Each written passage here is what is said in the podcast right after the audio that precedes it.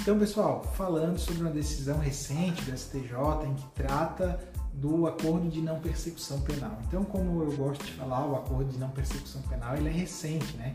Então, muita coisa está sendo ainda definida sobre ele, né? Algumas coisas, algumas situações de interpretação.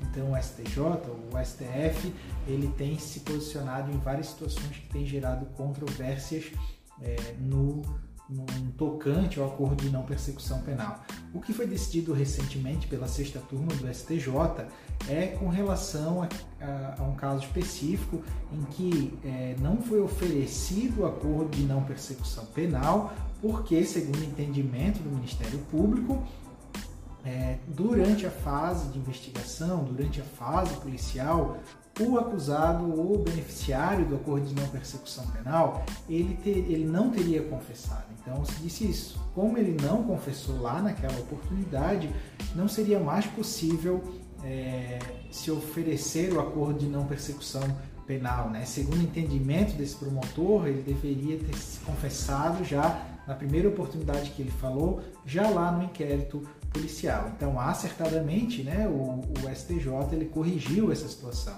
por alguns, por alguns motivos. Né? O primeiro dele, que o acordo de não persecução penal é, ele deve ser oferecido, deve começar a se falar de acordo de não persecução penal a partir do momento em que é, é iniciada a ação penal. Né? Então, se nós estamos lá na fase policial ainda, não tem que se falar em acordo de não persecução penal. Obviamente, essa pessoa ela não recebeu nenhuma orientação sobre acordo de não persecução penal, nem foi dado a ela a possibilidade dela dela aceitar ou não esse acordo de não persecução penal, pelo simples fato de que lá naquela ocasião específica não existia Ministério Público, existia só o investigado e o delegado. Então não tem que se falar em acordo de persecução penal na fase policial e muito menos ter que ter que já confessar lá naquela fase, que muitas vezes a pessoa também está sem acompanhamento de um advogado, né?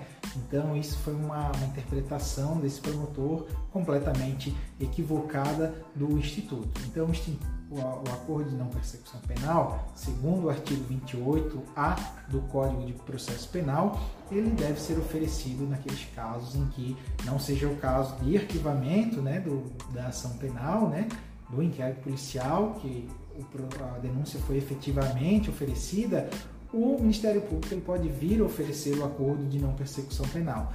Outro ponto que é importante, que ficou destacado também nessa, nessa decisão, é que o acordo de não persecução penal, a lei fala em Ministério Público poderá, né? Então, o Ministério é uma, com certeza, oferecer o acordo de não persecução penal é uma faculdade do Ministério Público. Ele não é obrigado a oferecer o acordo de não persecução penal e o Judiciário não pode é, obrigar ele a oferecer esse acordo de não persecução penal. Essa situação também já ficou definida pelo STF, né? Contudo, a partir do momento que ele não oferece esse acordo de não persecução penal, ele deve justificar essa, essa decisão dele de não oferecer o, o ANPP, né? É, deve ser uma, uma decisão justificada. Ele deve, no processo, falar por quais, por quais razões ele não vai oferecer o acordo de não persecução penal, para que daí a pessoa interessada, caso ache viável, ela faça o competente eh, recurso para o órgão superior do Ministério Público para resolver essa situação. Também o STF vai definir, está eh, marcado para esse mês de setembro de 2020, 22,